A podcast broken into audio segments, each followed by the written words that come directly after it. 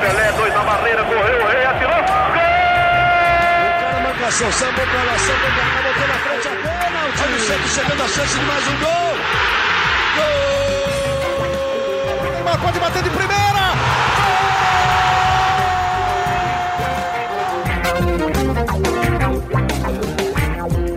Estamos no ar para mais um GE Santos, dessa vez uma abertura um pouco diferente. Normalmente eu começo que é um orgulho que nem todos podem ter, mas hoje eu vou começar um pouco diferente. Pela cara da Bel, vocês já imaginam né, o motivo. É, a gente está pela primeira vez fazendo o nosso podcast aqui ao vivo, o que sim é um orgulho, porque a gente pode conversar com vocês, debater a situação do Santos, debater o momento, possível venda do Ângelo, enfim. Tem muita coisa para a gente debater mas não é motivo de orgulho a campanha do Santos no Campeonato Paulista. Então está no ar mais um GE Santos, dessa vez ao vivo. Estou aqui com a melhor e maior youtuber santista de todos os tempos, Isabel Nascimento, com o Iago Rudá, meu amigo e colega de cobertura do Santos. Vamos ficar aqui na próxima hora conversando com vocês que estão aqui no chat, conversando é, sobre o momento do Santos e debatendo é, o futuro, o que esperar do Santos no Campeonato, é, no Campeonato Brasileiro, na Copa do Brasil, já que o Campeonato Paulista ficou pelo caminho. Bel, antes da gente falar de tudo isso, seja muito bem-vinda. Um bom podcast para a gente. Queria que você desse, fizesse sua abertura aqui desse nosso podcast especial ao vivo pela primeira vez. Bom, Bruno, queria muito que eu pudesse falar com as pessoas é, de um, um outro cenário, né? Um dia muito triste ontem é, infelizmente, assim, normalmente eu sou a pessoa que fala demais, né? Que vocês vão me cortar de tanto que eu falo. Mas ontem eu estive no estádio, né? E foi muito difícil, assim, foi muito, muito, muito difícil. Eu fui com meu pai, foi meu primeiro jogo até como visitante, nunca tinha ido. Tava com uma expectativa até de ser algo mais emocionante e tal, mas assim, o desespero, sabe? Acabar aquele jogo, ouvindo a torcida do Ituano falando olé pro Santos, ouvindo a torcida do Ituano chamando a gente de eliminado. Me lembrou muito o Campeonato Paulista, que vocês vão me lembrar melhor a, a, o ano, que a gente foi eliminado pela Ponte no Paquembu, nos pênaltis.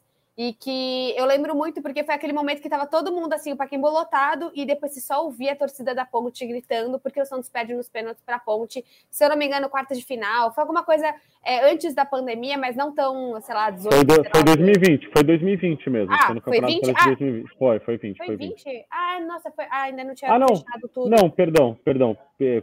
Pesquisei errado aqui. Não tem mas problema. Não faz tanto tempo. Não faz tanto tempo e eu senti a Não mesma sensação de você tá. Cara, a torcida tava linda ontem. Tava muito bonito. Você que tava lá também, caramba, assim, eu não, eu não lembro, nunca estive, né? Obviamente, nunca, nunca vou lembrar, mas de uma torcida visitante, ele sabe, ocupando todos os espaços. A sangue tava lá, a jovem tava lá, todo mundo batucando, gritando. Mas foi muito rápido a emoção inicial para uma emoção de, de tragédia, de desgosto. Muito difícil mesmo, assim, é bom estar tá na torcida porque você ouve o que você não quer, o que você não que você quer, o que você não quer, né? Você dá vontade de brigar com um monte de gente lá no meio também. Mas foi horrível. Assim, meu destaque é que foi horrível. Foi um dos piores momentos que eu já passei como Santista. É, a última vez foi quando o Ituano ganhou do Santos na final do Paulista no meu aniversário. Então, claramente, eu e o Ituano, a gente não tem uma boa relação.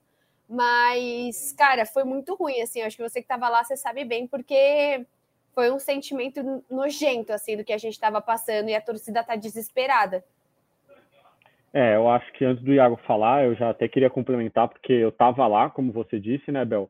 E apesar da torcida discordar muito do Odair, assim, ter muitas críticas, eu acho que a entrevista dele foi muito sincera e foi muito boa, assim. É, é a partida de ontem é para nunca mais se repetir, assim. Tem que doer muito em todo mundo. Não é, ah, passou, agora esquece. É o que não, a gente não. falou muito... do jogo contra a Portuguesa, né? O que foi Isso. um ponto fora da curva? Um ponto fora da curva foi 4 a 0 contra a Portuguesa? Ou um ponto fora da curva foi esse jogo contra o Tuano? Aí você eu acho, eu acho que é os dois. É, eu acho que os dois jogos são pontos fora da curva, né? A questão é que o jogo contra a Portuguesa tem que pegar como exemplo a ser seguido e o de ontem como exemplo a não ser seguido, assim, porque o Santos brigava por uma vaga no mata-mata, é, até muita gente perguntando depois do jogo, ah, o Odair pode cair? Falei, gente, não sei, não sei se o Odair pode cair. Porque até hoje o Santos podia se classificar para as quartas de final do Campeonato Paulista. Então não é que o time vinha em crise.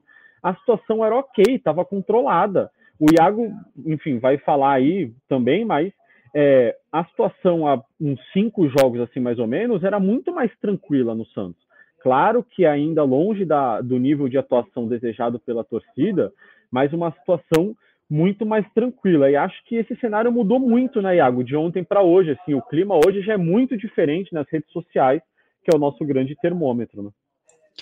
Exato. Fala Gilfrida, fala Bel, o pessoal que está nos acompanhando agora ao vivo e o pessoal que está nos acompanhando é, na gravação aqui do podcast. É, gostei da forma que você me apresentou. Você é um amigo muito querido. Esqueci de falar que eu sou o maior e melhor setorista do Santos de camisa laranja nessa gravação. Não, Pode ser, então, o Iago aqui, maior e melhor setorista do Santos de camisa laranja com a gente hoje no nosso podcast. Não, eu tô brincando só para tentar deixar o clima, o clima leve depois do que aconteceu lá em Tu. É, só para deixar claro, é, eu tava de folga no domingo e eu não vi o jogo ao vivo. Eu vi o jogo na segunda de manhã, já sabendo o resultado. Então, quando eu vi, é, evidentemente já sabia que o Santos estava eliminado, então não tive esse essa parte mais emocional da partida, que é tão importante para você. A adrenalina faz muito parte do jogo. Até para a gente é, conseguir analisar de forma correta, você precisa é, sentir essa adrenalina para ter isso daí. Eu não tive, só deixando isso daí. É, isso daí, claro, antes de eu, de eu, fazer minhas ponderações aí sobre o jogo do Santos. cara, Sim, eu concordo muito com o Gilfrida. O Santos estava melhorando. O Santos é, vinha de alguns bons jogos.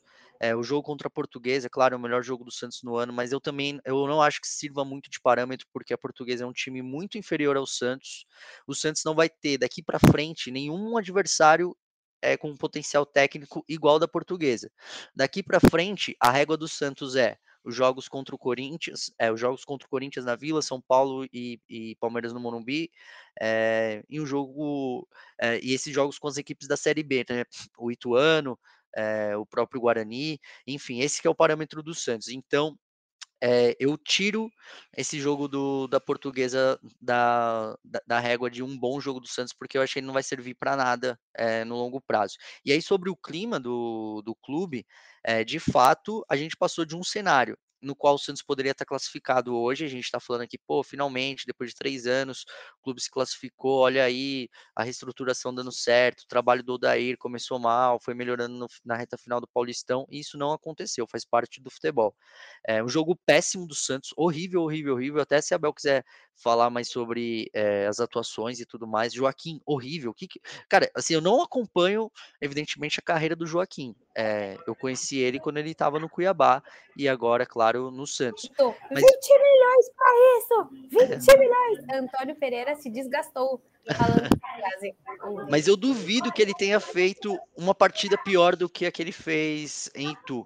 É, pelo contexto do jogo, valia a vaga para o Santos, valia muita coisa para o Santos, pela forma como ele jogou dois gols nas costas dele, é, e, e, assim, estou citando nominalmente o Joaquim, mas vale para todos do sistema defensivo. O Michael foi mal, o Felipe Jonathan muito mal também no terceiro gol. Acho que o João Paulo talvez é, se salve é, nisso daí.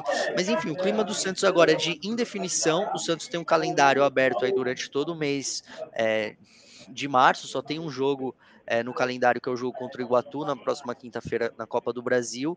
E aí, esse, a diretoria agora precisa definir é, o que vai fazer com o elenco, se vai contratar, se vai é, emprestar alguns jogadores, se for contratar, quais posições vão contratar, e o Odair tem uma nova pré-temporada. É, são pelo menos aí três semanas de trabalho, um clima péssimo no Santos, péssimo, péssimo, péssimo. E, e, assim, repito, tava na cara, tava parecendo muito que o Santos ia melhorar.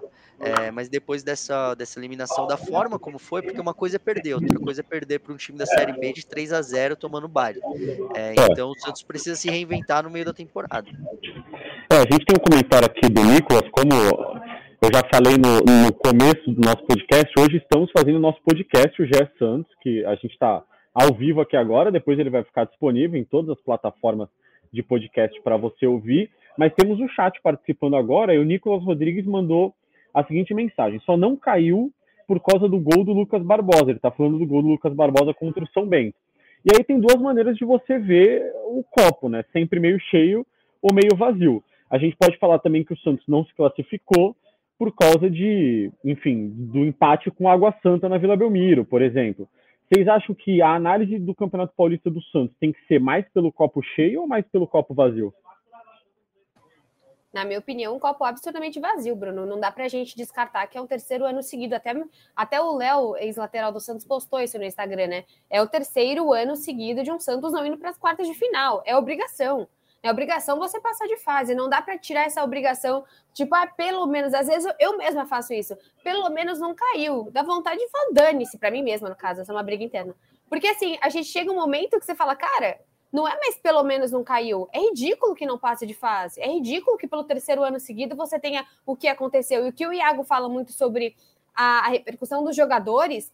No segundo tempo, eu tava no atrás do gol, né? Cara, assim, o, o terceiro gol, ele é ele é louco, porque assim, você não vê a defesa se movimentando, você vê a defesa sem vontade. Uma coisa é você ver os lances na TV e você achar que o Joaquim falhou tal. Os outros primeiros gols foram do outro lado, fica mais difícil para falar com tanta. com tanta. com tanta. não estava tão perto, né? Ali, quando a gente está atrás do gol, fica tudo mais claro assim, você vê os jogadores com uma lentidão de ir para a bola, e depois, quando a bola é do Santos, realmente a torcida estava zoando. A, a, hora que o Michael cai e pede substituição, que depois ele volta, a torcida aplaudiu. A hora que o Mendonça cai, a torcida, a torcida aplaudiu.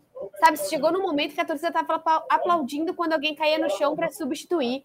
Então, muito ruim. A torcida ria de deboche o tempo todo, porque o Santos trocava dois passes. E ontem também o João Lucas muito mal. Então, dois passes voltava para a defesa. Toda vez que voltava para a defesa, a torcida ria, ironicamente, de maneira desesperada do que estava acontecendo. Acho que foi um dos piores jogos de, de. Porque foi por muito tempo, né? O Santos teve pouquíssimas chances de vencer na partida. Acho Sim, que por... só uma, né? Acho que só o primeiro lance mesmo, que foi uma foi o chute do Lucas Lima para fora. E Sim. só, assim, depois criou é... uma chance no segundo tempo, mas já estava 2 a 0 o jogo, 3, se duvidar, não lembro agora. E o que é muito louco é que eu acho que vocês vão concordar comigo. Se o Santos tivesse marcado aquele gol contra o Lucas Lima, o Santos ganhava. Porque é um time com muitos problemas psicológicos. Tá bom? Não é certeza absoluta, mas é, eu coloco 90% de chance. Se o Santos abre o placar, o Santos ganha. O Santos hoje é um Sim. time que não consegue sair vitorioso de uma partida sem que abra o placar e sem que isso aconteça pelo menos nos 10 primeiros minutos.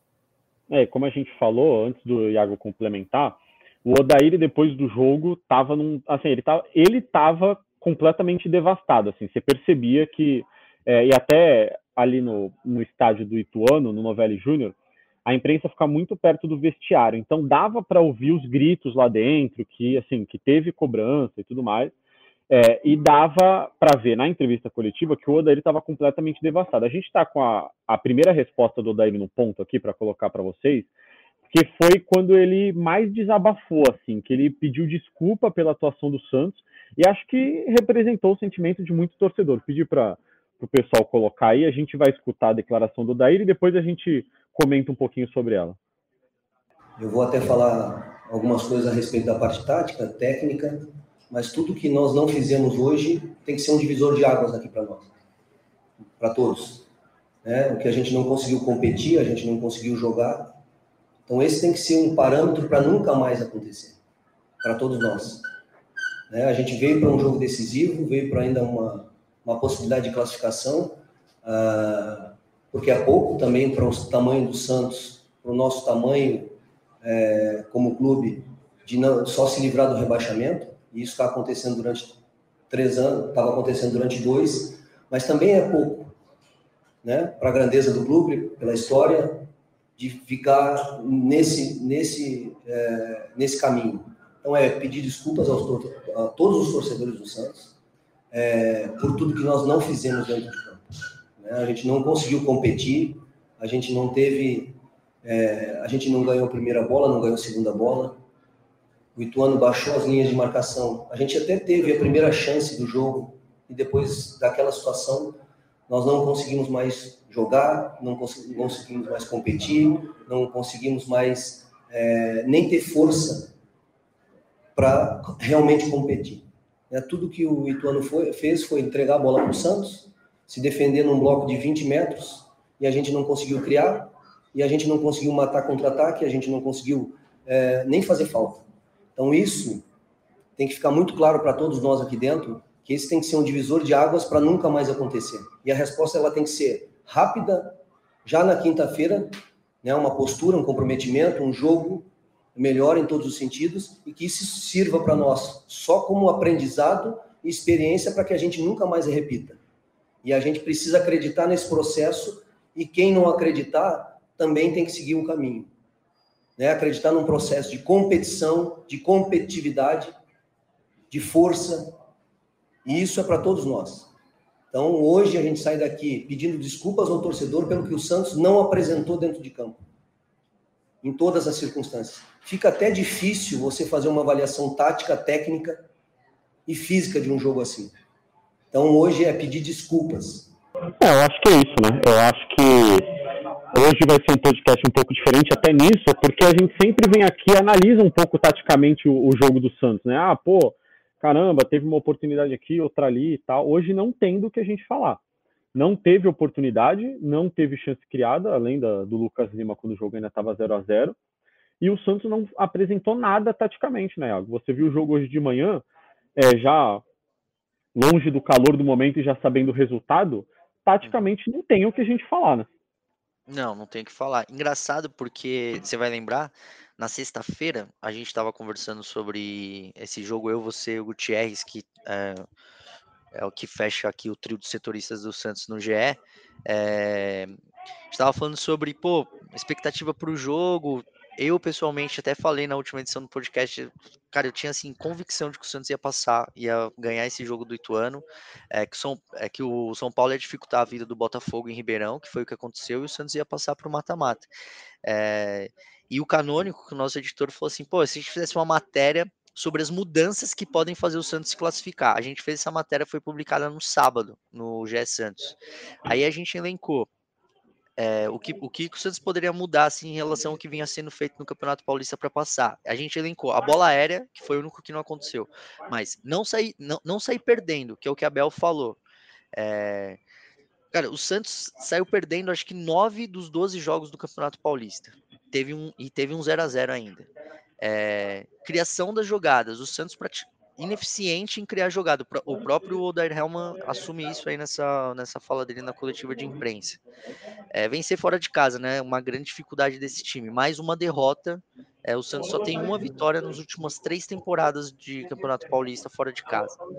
É, e o último jogo era é, calibrar a pontaria, né? O Santos teve dois chutes ao gol praticamente, um primeiro lance do jogo, que o Lucas Lima não consegue fazer o gol, e o outro que praticamente foi o, apito final, uma bola que o Daniel Ruiz chuta para o alto, é, que ele tem, levantou a cabeça para ver se alguém aparecia na área para ele tocar, não teve ninguém, ele chutou para o alto. Sim, tudo que o Santos vinha melhorando nesses últimos jogos, voltou tudo de uma vez só, num jogo só, num jogo decisivo, foi essas, esse, esse jogo, assim, até meio patético do Santos é, em Itu. Foi horrível essa partida. E aí, sobre o que o Odair fala, é, pô, tô totalmente com ele. Até a Bel, é melhor, a, a Bel, que é a nossa voz da torcida, é, tem mais peso para falar sobre isso. Mas o sentimento é esse mesmo, de, de vergonha, de frustração, de putz, isso daqui nunca pode, não pode mais acontecer de forma alguma, mas aconteceu de forma fechatória, né? É, o pessoal também está perguntando muito aqui no chat é, mais uma vez, pô, manda pergunta, participa com a gente, depois vai continuar disponível é, nas suas plataformas preferidas aí para ouvir podcast, mas o pessoal quer saber, o Odair vai cair?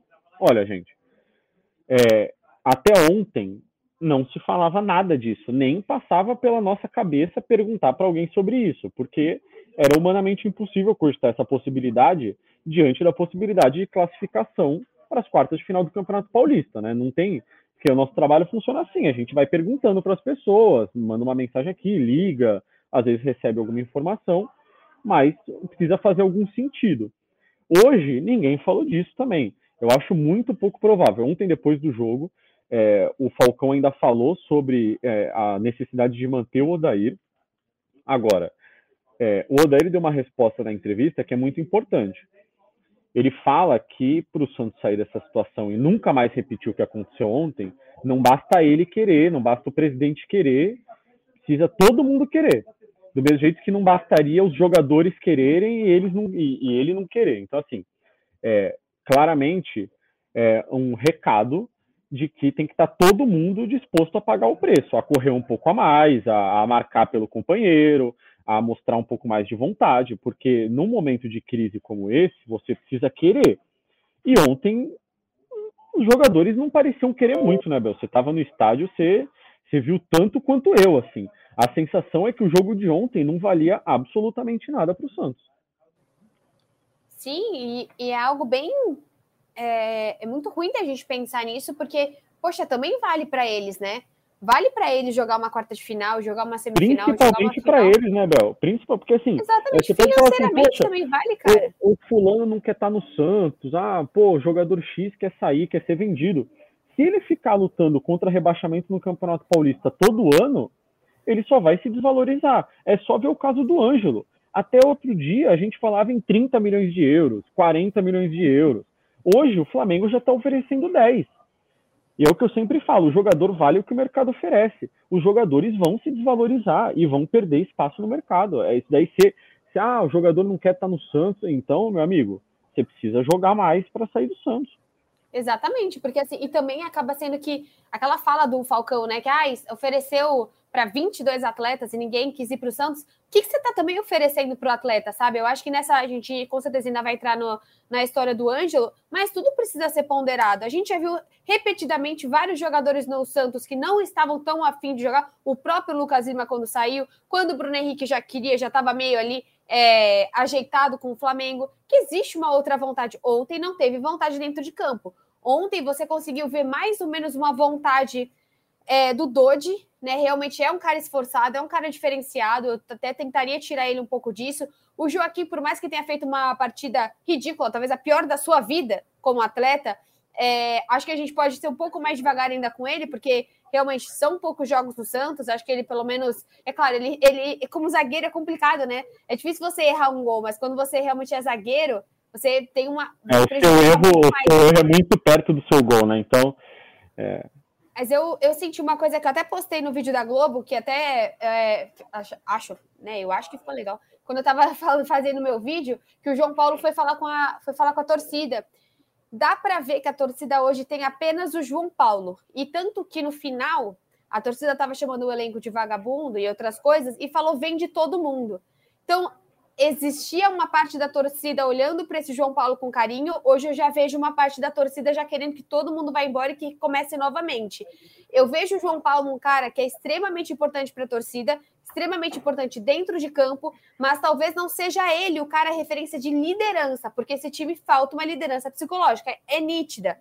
É muito é. nítido que normalmente quando você tem goleiros como capitães dessas equipes, você vê que são pessoas que têm talvez uma calma, eu não sei. Eu não sei se via, sei lá, desde o Eu acho que é uma questão de experiência também, né, Bel? Poxa, Pode o João ser. Paulo, ele tem experiência no Santos, mas ele não ganhou nada. Sim. Exatamente. Nesse elenco não tem jogador campeão. É, tem o Maicon, tem o Vladimir, mas assim, é, é muito pouco né? para um elenco grande como o Santos. Agora tem o Lucas Lima também. É muito pouco. É um elenco formado por jogadores com potencial, que eu acho até que num time bem arrumado daria certo. É, e não acho, do, né? dos meninos também, né, Bruno? Você tá é, falando que Bel, eles certeza. não são vencedores, eles são jovens. E ontem, cara, também tem que pontuar a questão da troca do Marcos Leonardo para o Juan. Claro que não foi uma troca opção do Odair, mas Sim. muda muito. Você, quando muito. você tá ali no estádio, o Marcos Leonardo, eu até postei isso, cara, o que ele pressiona, e aquele goleiro que fica deitando, subindo, deitando, subindo. Então, o goleiro fazendo uma baita cera, o goleiro realmente irritando ali o ataque do Santos, Marcos Leonardo já estaria na cola dele, uma coisa que o Juan não faz. Então, assim, você não. ter essa troca tão absurda de banco para titular é um problema enorme é. do Santos também. E eu acho até importante a gente pontuar uma outra coisa. A Vanessa Oliveira perguntou assim: é, falou que é muito triste ver a passividade dessa diretoria. Ah, tem jogador fazendo corpo mole, afasta, não sei o quê. Eu não acho que seja o caso de jogador fazendo corpo mole, não é isso. Até porque o que a gente escuta no dia a dia é que o elenco do Santos não é, não é formado por jogadores é, que são, entre aspas, maldosos, assim, que fazem de propósito para não se esforçar, que não se esforçam. Mas é que, na minha opinião, e o pouco que eu conheço, numa situação como essa, você precisa querer um pouco mais. É, e a situação do Santos exige motivação para só simplesmente sair dessa situação. E eu acho que falta um pouco de ambição.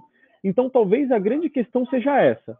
É, ontem, com o Santos já sem chance nenhuma de ser rebaixado e uma situação mais confortável, talvez tenha havido um relaxamento. Porque falta ambição. Será que alguém ontem acreditou que o Santos indo para as quartas de final, o Santos brigaria pelo título do Paulista? Então, ir para as quartas ou ser eliminado ontem dá praticamente na mesma, entendeu?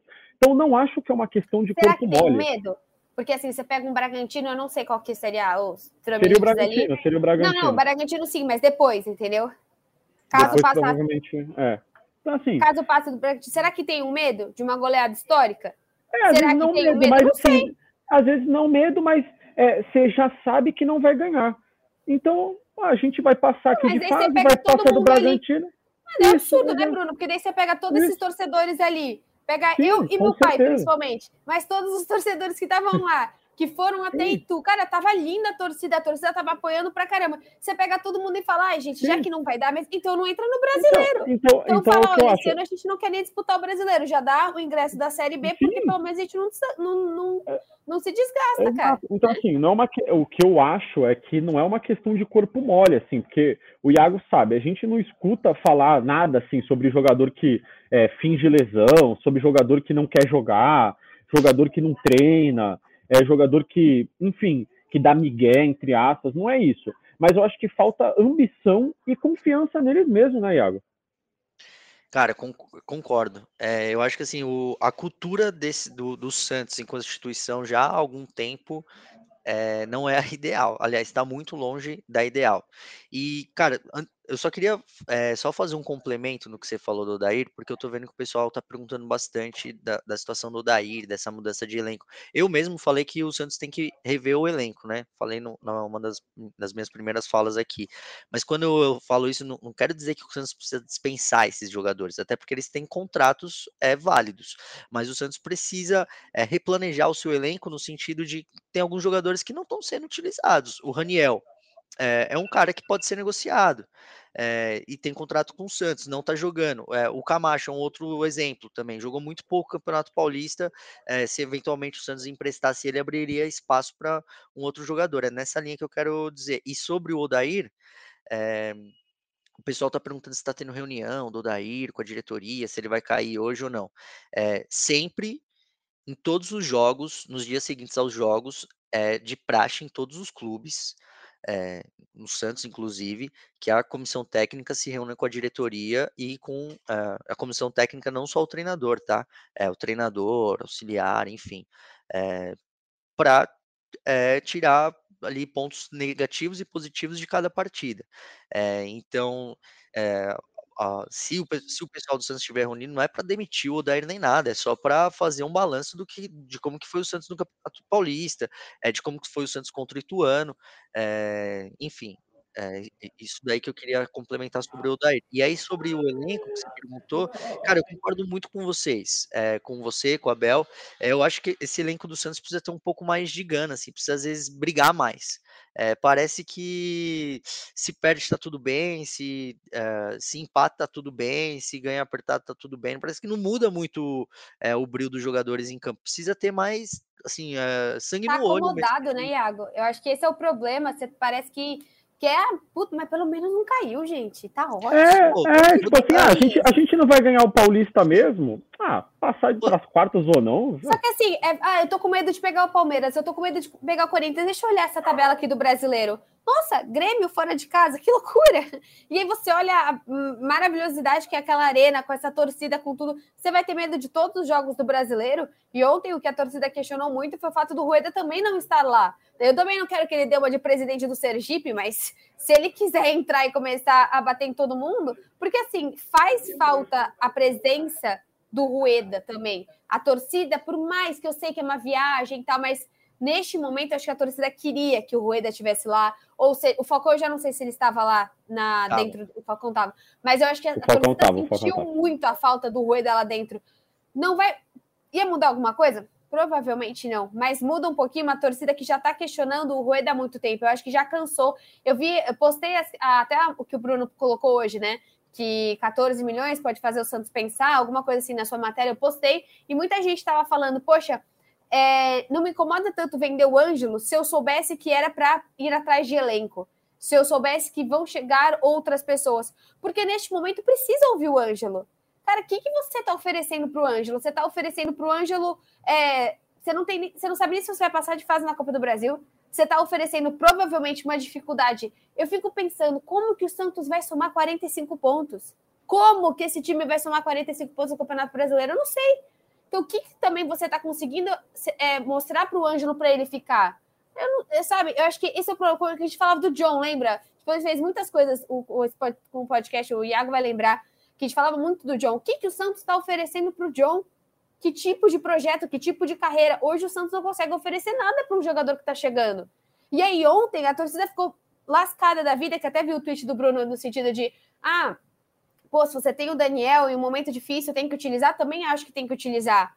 Porém, tinha que ter colocado nos outros jogos também. Não dá para você chegar só num 2 a 0 e colocar o cara que é criativo, que é leve, não é jogo 2 a 0, 3 a 0 fora de casa, precisando daquele resultado, não é jogo para um jogador leve, que não tem a sintonia da equipe, que é criativo e que vai ter. Não é, ele vai propor jogo, ele é para começar a partida. Então, cara, eu acho que o que incomoda o torcedor é que assim, vai passando semanas, agora é semana para trabalhar, agora tem 50 dias para trabalhar, dá medo do que vai acabar nesses 50 dias.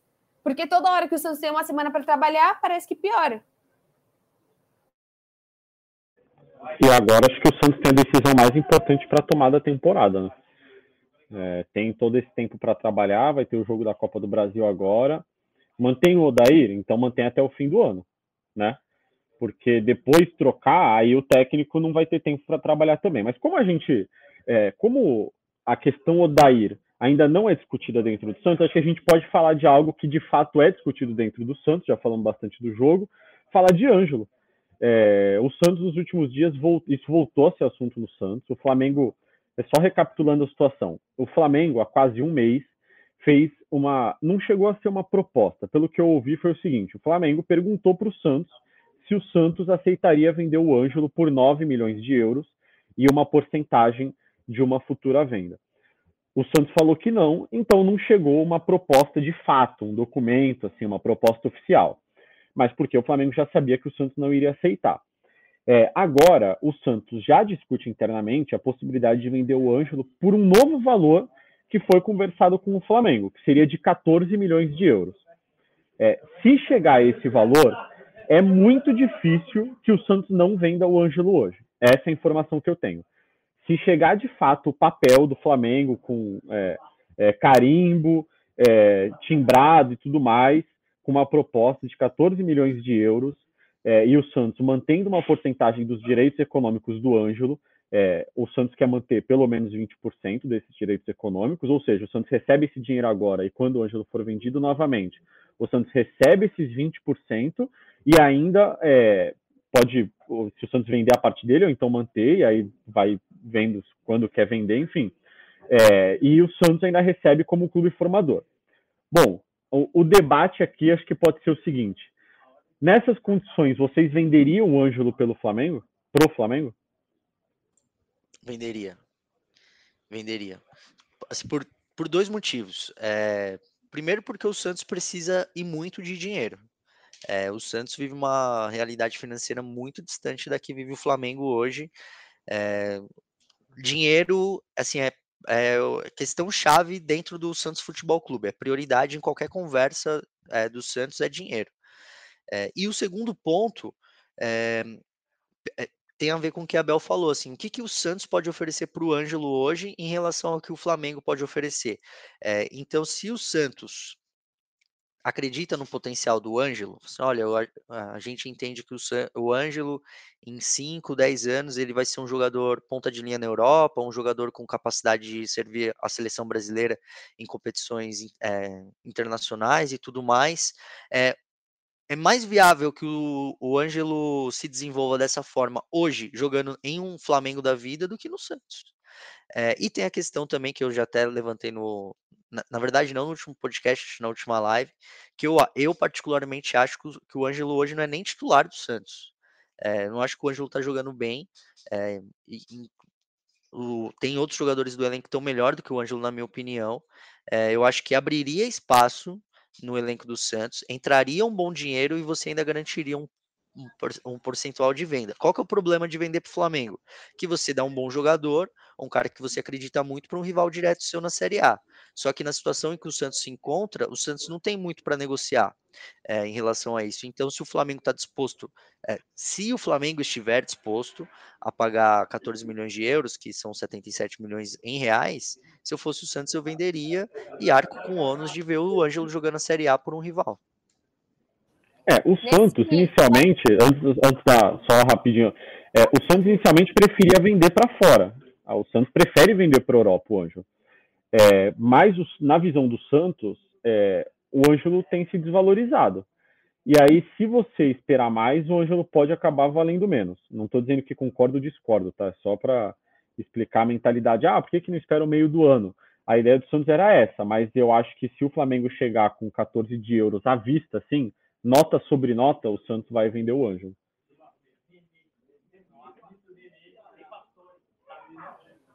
Eu acho que é muito maluco isso, só que meio que a, a gente já tá vacinado, né? Porque a gente já viu é, Bruno Henrique, a gente já viu Gabriel, a gente já viu Diego, a gente já viu Thiago Maia, a gente já viu Gustavo Henrique, isso tudo nos últimos o quê? Cinco anos. Então, eu acho que assim, uma grande dor o Santista não vai sentir. Para mim, é, por mais que eu tenha, gosto do Ângelo, a dor é muito maior de ver o Gabriel vindo na Vila Belmiro e tá fazendo o que faz, jogando muito bem, fazendo gols e zoando a torcida.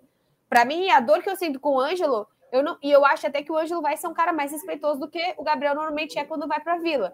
É, eu acho que precisa, o que o Santos precisa fazer é, é, é, isso que eu ia te perguntar. É desse, dentro desses 77, o Santos ficaria com quantos por cento de venda, Bruno? 70, seria 77 para o Santos.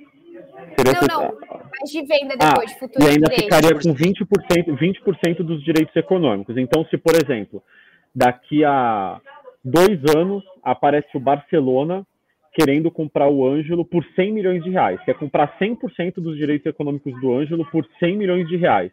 O Santos vai receber ainda 20 milhões de reais. É, eu acho que assim, até estão falando aqui do, do Marinho e tal, eu acho que até fala, chamaram o Marinho e o João Paulo. Acho que o João Paulo doeria muito mais para o torcedor do que o Ângelo. E, acho não, é certeza. É, o Marinho, naquela época, também já era uma, um momento que ele já não estava se doando tanto para o Santos. É difícil falar como Santista, porque parece que é sempre uma, uma derrota, mas ao mesmo tempo o Bruno tá certo quando ele fala: vai esperar para quê?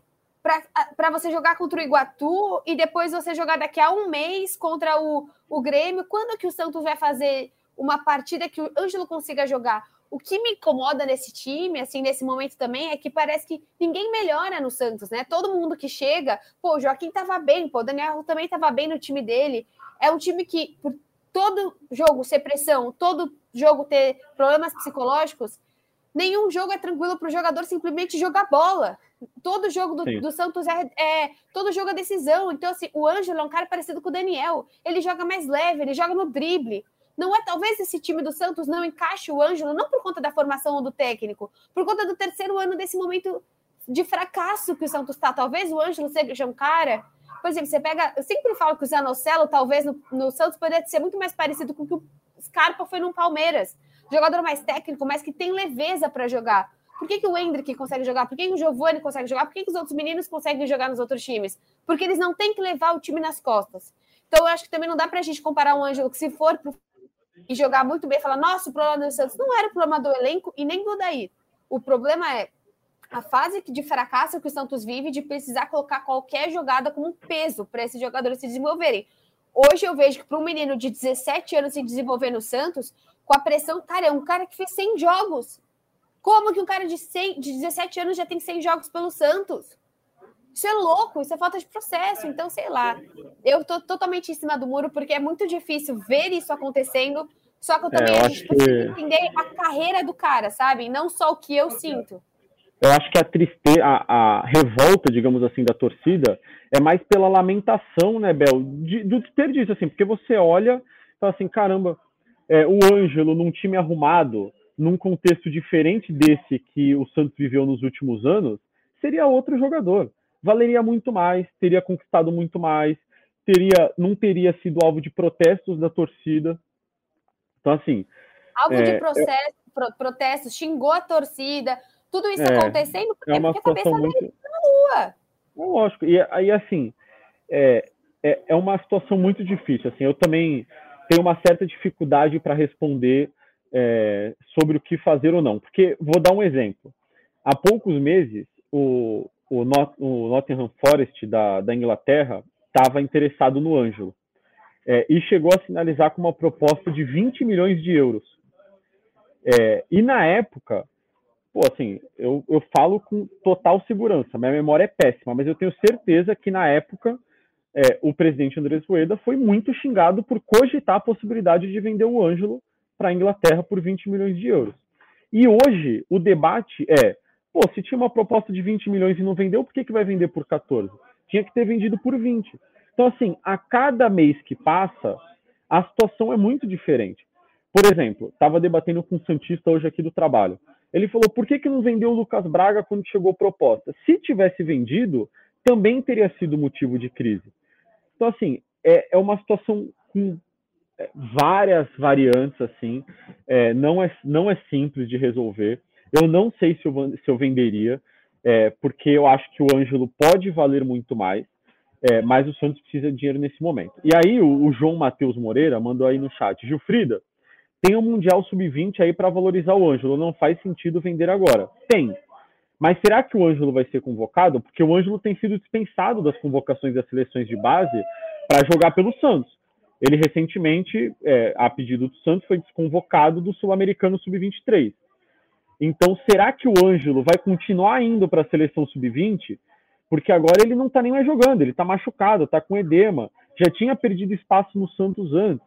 Então, assim, é, é, é, um debate muito grande, assim, eu não sou capaz de opinar. A gente pode até fazer uma enquete depois para perguntar se a torcida venderia o Ângelo ou não. É, eu acho que é, cenário ideal não se vende joia para outro clube brasileiro. É, esse é o cenário ideal, assim. Você não vê um Palmeiras hoje vender, um Corinthians, um Flamengo vender jogador das suas categorias de base para outro clube brasileiro. O Santos não vive um cenário ideal. A grande questão é fazer o que com esse dinheiro? Se a torcida tivesse a certeza de que o Rueda vai contratar jogador, eu acho até que a torcida falaria: ah, então vende, não tá jogando bem mesmo. 100 jogos, 3 gols. Vende logo pro Flamengo, traz, traz três jogadores experientes aí, campeões que vão resolver alguma coisa. Mas não é isso que vai acontecer, né, Iago? A gente sabe que esse dinheiro vai para fluxo de caixa, vai para pagar dívida, vai para pagar salário, então é, é uma situação bem delicada. Né? É verdade, o Santos tem uma dívida aí de quase uh, 600 milhões de reais, dívida o endividamento total do clube. Uma parte dessa dívida é a longo prazo, outra parte é a curto, pra a curto prazo. É, mas 77 milhões, embora seja muito dinheiro, não resolve muito a vida do Santos. É, só que também o Santos precisa ter fluxo de caixa, então é, fica nessa. É, tem vários poréns que você pode analisar essa situação. É, por isso que eu, quando você me perguntou se eu venderia o, o Santos, ah, se eu venderia o Santos, se eu venderia o Ângelo. É... Depende, se o Neymar quiser. O, é, o Santos, eu acho que, a, o, o Santos, é, eu acho que a torcida venderia para uma SAF bem organizada ali e tal. Acho que a torcida também venderia. Se eu venderia o Ângelo. É, com certeza, porque dinheiro é prioridade no Santos. É, e eu não acho que o Ângelo tá, tá desempenhando tão bem o futebol dele para que o Santos faça esse esforço aí de abrir mão de eventualmente, aí claro, a gente está tra trabalhando aqui no campo das hipóteses, é, é, recusar uma proposta de 14 milhões de euros, quase 80 milhões de reais. É... O problema é que se o Santos está precisando tanto de dinheiro, e aí você vai não passando de fase, se o Santos passa de fase agora, eu não sei números, mas não sei se ganha alguma coisa no Paulista ou não ganha, mas beleza, finge que não ganha nada de passar de fase. Você tem o seu jogo em casa, seja depois, se o Santos passa ou contra o Red Bull, sei lá, você tem a torcida adversária como visitante e tal. Se você vai passando no Paulista, eu acho que isso que não. É, o Gutierrez fala muito isso, né? Do Rueda tá tão preocupado financeiramente, mas se cai, você tá lascado financeiramente. E hoje a mesma coisa, o Santos tão preocupado que pode vender o Ângelo por 70, 80 milhões, que se passasse para as quartas de final, para a semifinal, você consegue ter jogos, você consegue ter casa cheia, você consegue, cara, você consegue vender muito mais coisa, muito mais produto. Se, nossa, que loucura! Imagina se você chega numa final do Paulista, caramba, você consegue ter tanta coisa, você consegue ter patrocinador só para um jogo. Você consegue ter algumas ativações que chega um cara e fala: Meu, eu quero usar é, essa, esse jogo só para colocar aqui no braço do, do Santos. Eu quero. Então, eu acho que faz falta estar na conta. Eu não sei quem que postou que a ideia do Rueda para esse ano era que tivesse chego em vista, é, é, para a final ou ser campeão do Isso, Paulista. tá no, tá no orçamento do Santos. É, com, Então, para fechar a- sempre no fim de cada ano faz o orçamento do ano seguinte, né? E no orçamento desse ano tá que o Santos chegaria à, à, fi- à final do Campeonato Paulista. Então é isso que dá dó, do, dó nesse sentido de você precisar vender o Ângelo para você tapar buracos que você poderia minimamente fazer com futebol. Futebol jogado, com jogo, com bola, né? Não necessariamente né, com Bel? vendas. É, e outra, né, Bel? A gente tem que pensar que o futebol não é só um negócio, mas também é um negócio. Assim, se você levar para o ramo empresarial, por exemplo, é, e aí você é uma, é, uma engenheira e tem duas empresas disputando você. Uma empresa que te dá oportunidades de crescer lá dentro e, e a própria empresa é, vive um momento bom no mercado é, de crescimento, de realizar grandes obras, de grandes pesquisas, enfim. E no outro tem uma empresa que tem um nome muito muito impactante, assim, é uma empresa gigante no mercado, mas que já está ultrapassada. É, hoje não faz mais grandes obras, não é, disputa é, grandes licitações, não, enfim, é uma empresa que está só ali todo ano lutando para continuar existindo. É uma grande empresa, mas que hoje em dia não. Poxa, é o mesmo cenário de quando um jogador é procurado pelo Santos e por um outro clube. O jogador vai querer ir para um clube que tem pretensões, que briga por alguma coisa, ou vai querer jogar no Santos hoje? Sinceramente, qual é a torcida não pode esperar. É, O peso do Ângelo no Flamengo, esperar. o peso do Ângelo do Flamengo é mais um. O peso do Ângelo no Flamengo, no Santos é, cara, milag milagrosamente faz alguma coisa acontecer. No Flamengo ele vai estar, cara, o peso tá no Gabriel, o peso tá no Rascaeta, o peso tá no Everton Ribeiro, o peso tá em várias outras E pessoas por que isso que eu achei que foi importante o Lucas Lima voltar, porque tirou um pouco do peso também. É, a- a- o Santos ter ficado esses jogos sem perder não é só uma questão técnica e tática. Esse elenco, como disse o Odair, carrega o peso das últimas temporadas. Se você desmembrar esse elenco e soltar todos os jogadores no mercado, muitos desses vão parar em grandes times do futebol brasileiro e vão disputar posição para serem titulares. Não, por isso A que até me zoaram é- que eu comparei o Scarpa. Eu não tô falando que exatamente usando o Celo, é que as, as pessoas vão muito no literal. Não tô falando que tem o mesmo nível. O ponto é, jogadores conseguem jogar leves, sem a dificuldade e o peso, jogadores que, como no Santos, todo jogo é uma final. É, então, eu acho que é, o Santos, o- é, a- a- como eu falei, a questão do Ângelo é muito delicada. Eu ainda bem não sou o presidente do Santos, nem do comitê de gestão, e não preciso decidir isso, porque eu acho que o Ângelo ainda pode entregar muito tecnicamente ao Santos. Muito, assim, muito, muito mesmo. Assim. Ele não desempenhou o que ele pode desempenhar no profissional. É, agora tem que ver também o que, que ele quer e se o Santos vai dar essas condições a ele, porque depende também do clube, e muito mais do clube do que dele. É, então, é, enfim, eu, eu gostaria que a torcida participasse e falasse o que, que deseja, se gostaria que o Ângelo fosse vendido, se não gostaria, é, porque eu, eu acho que a maioria não gostaria de ver a venda do Ângelo, muito menos por um rival. É, mas o Santos precisa ajudar o Ângelo também, né? O Santos precisa cuidar do Ângelo, é um menino de 18 anos que tá ali. O Santos não dá condições para ele jogar. A gente vê o Marcos Leonardo mesmo, ele é constantemente criticado, é, sendo que, poxa, ele é um dos poucos que ainda consegue fazer alguma coisa nesse time do Santos. E é o artilheiro do Santos E na na temporada. ausência dele que se vê, né? É verdade, é o artilheiro do Santos nessa temporada. Foi o artilheiro na temporada passada. Salvo engano, eu acho que até o Gilfrida pode falar melhor. Ele é o artilheiro do elenco. Se você for ver quem tem mais gols com a Sim, camisa sim. do Santos no elenco, é o Marcos Leonardo. E poxa, ele é muito novo. É, e 19 além anos. é, e além disso, o Marcos Leonardo, além é, da, da questão técnica que ele entrega, o Marcos Leonardo, cara, por incrível que pareça, ele é uma das lideranças do elenco. Ele e o João Paulo. É, claro que existem outras lideranças, é, mas quem a gente vê em campo é, brigando. Eu, vou- eu vou citar, por exemplo, o jogo com Palmeiras. Palmeiras e Santos no Morumbi, é, 3x1 pro Palmeiras, eu tava trabalhando nesse jogo. É, o João Paulo, João Paulo sai machucado bem no comecinho da partida e fica ali no banco com o Arzu. Cara, o João Paulo completamente maluco, querendo entrar em campo e brigar com todo mundo, ia brigar com, com bandeira, ia brigar com o quarto árbitro, falava com o Daíri, falava com, com o time reserva e brigava com o banco do Palmeiras, o cara não parava. E o Marcos Leonardo a mesma coisa, só que dentro de campo. É, só que o Santos tem essa questão de o time jogou muito mal, foi, foi um massacre, na verdade, do Palmeiras lá no Morumbi, o Marcos Leonardo completamente. E tem outros jogadores que uh, você não vê a mesma reação. E espera-se que, se você está tomando de 3 a 0 do seu rival, é, o, mínimo que você tem que estar tá é indignado, né? E às vezes parece que isso não acontece com todos, mas em alguns isso é muito claro. Eu, eu cito aqui é, o, o, João Paulo e o Marcos Leonardo, que tem 19 anos e, e tem essa, essa questão da liderança, né? Que é um cara muito importante para o Santos hoje. E que sai, se o Santos continuar, se a gente continuar nessa se o Santos continuar nessa toada, hoje a gente está falando do Ângelo. Daqui três, quatro meses, talvez a gente esteja falando do Marcos Leonardo, porque é um cara também que defende a seleção brasileira sub-20, que tem excelentes números é, em jogos de, de, de, alto nível, jogo de Brasileirão, jogo de Copa Sul-Americana, que é o que ele joga. Se ele jogasse Libertadores, ele também faria gols.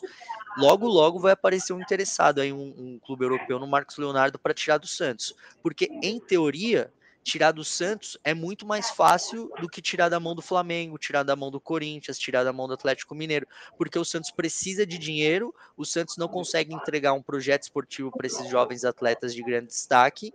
É, então, em teoria, é mais fácil você tirar um Ângelo do, do, né, do Santos do que tirar o equivalente ao Ângelo de um outro grande clube brasileiro. Então, assim, é, isso é para a gente ter uma ideia do buraco que o Santos está, e aí há um mês, um mês e pouco do início do Campeonato Brasileiro. É, é. Pô, de, de, novo, situação complicadíssima, né? Pô, tem um comentário do Leandro, Leandro Ribeiro, que eu concordo muito, que é o seguinte, o peso para jogar no Santos hoje é tremendo. Se o Maicon sente essa pressão, imagine o Ângelo. Sinceramente, não sei como reverter essa situação.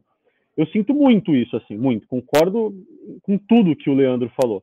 É, parece que jogar no Santos hoje é um peso muito grande, assim, que os jogadores não têm mais força psicológica para tirar o Santos dessa situação. É, a, o jogo de ontem me pareceu muito o jogo contra o Corinthians na Copa do Brasil do ano passado. Até perguntei para isso é, sobre isso para o Odair na entrevista coletiva. Na fase anterior do ano passado da Copa do Brasil, o, o Santos tinha atropelado Curitiba na Vila Belmiro, feito 3 a 0 e parecia que as coisas começavam a caminhar um pouco melhor, assim, você via um caminho, você via um padrão, minimamente ali, ok. É, na minha opinião, o Santos não vinha jogando super bem no Campeonato Paulista agora, mas nas últimas rodadas, pelo menos vinha competindo com os adversários, algo que não aconteceu ontem. Então, é, vamos ver como que esses jogadores vão reagir. Na, no ano passado, o Santos foi eliminado para o Deportivo Tátira logo depois da derrota para o Corinthians na Copa do Brasil. É, então, a reação que o Odário falou tem que existir, mas na, nos últimos anos a gente vê que os jogadores não têm mostrado essa capacidade. É, não sei o motivo, não sei se é, é, falta de cancha mesmo assim, né, de experiência, de jogadores mais experientes. E eu acho que a única solução mesmo é uma reformulação do elenco. Eu acho que a única coisa que resolveria os problemas do Santos de imediato, assim, é, não é trocar técnico, não é nada disso. Trocar técnico pode resolver por três meses aí, dois meses, quatro meses. Depois vai voltar. O Santos precisa reformular o elenco. Precisa mandar embora cinco, oito jogadores, sei lá, que não conseguem mais render o que se espera deles e contratar outros jogadores que tenham capacidade, condições pelo menos estejam mais frescos, digamos assim, sabe? Que não estejam com todo esse peso, essa responsabilidade Sim. e até essa falta de ambição que esse elenco carrega. Até porque, Bruno, você fala do técnico, e não é que a gente teve o mesmo técnico nos últimos anos, né? A gente não tá aqui com um time que, pô, você já teve estrangeiro, você já teve gente, você já teve técnico do rival, você já teve Carilli, você já teve Busto, você já teve Roland, você já teve é, Lisca, Cara, você já teve to... você já teve ofensivo, você já teve defensivo, você já teve retranqueiro, você já teve maluco, você já teve todo tipo de técnico nesses últimos três anos. Então, simplesmente trocar. Eu sei que a, a, a torcida ela tá insanamente louca por Dorival.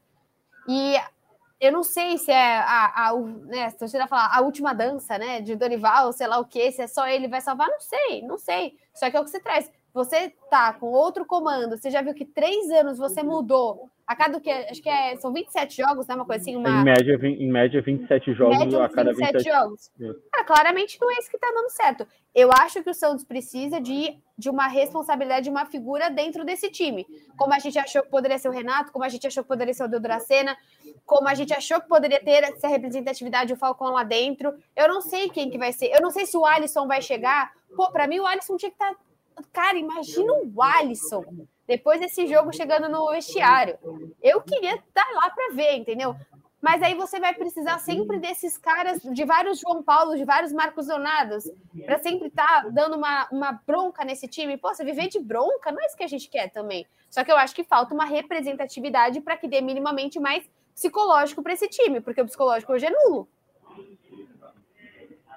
É, eu acho que. É, não sei se o Iago concorda comigo, mas a gente sente assim que, que há um desgaste muito grande assim.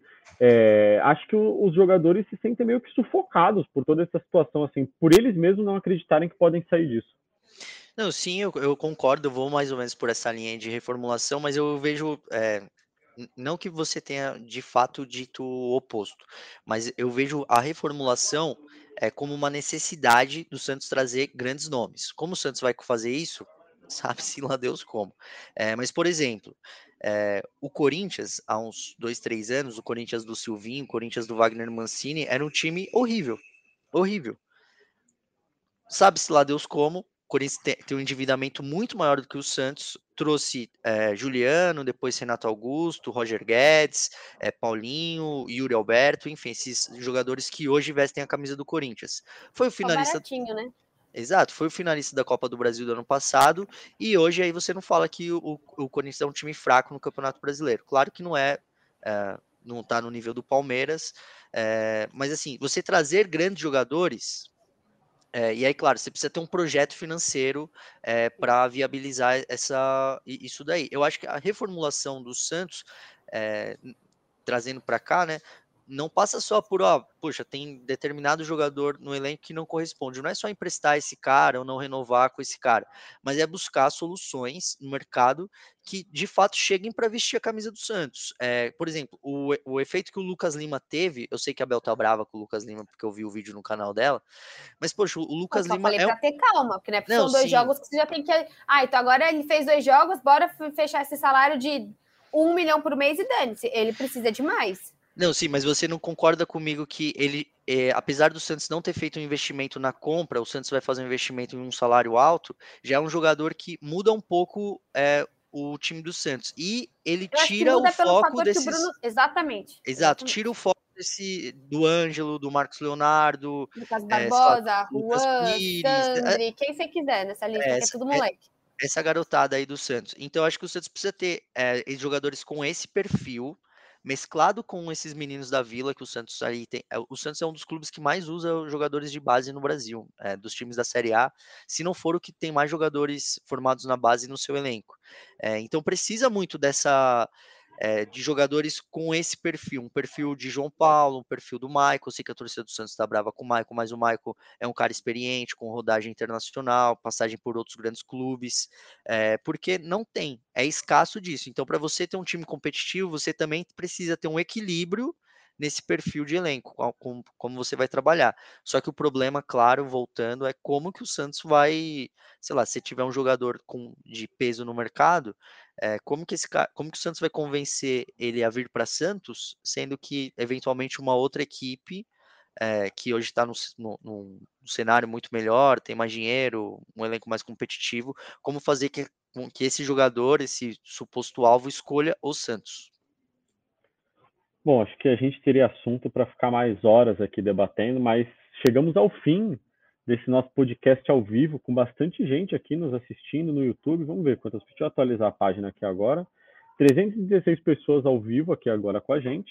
Nosso podcast vai ficar disponível em todas as plataformas onde você gosta de ouvir, para ouvir no trânsito, é, no metrô, no ônibus, voltando para casa depois do trabalho, depois da faculdade. É... Mas é isso que o Santos vai para mais uma decisão, um jogo importantíssimo no, no meio de semana, na quinta-feira, né? É, ainda sob a expectativa da venda ou não do Anjo. E antes da gente encerrar, eu queria só tirar mais uma dúvida aqui do João Matheus, que ele pergunta o seguinte: Bruno, um ponto importante. Você não acha que se sair negócio por 14 milhões de euros do Ângelo, o Barcelona vai exercer a preferência? João, é o seguinte: a janela na Europa nesse momento está fechada.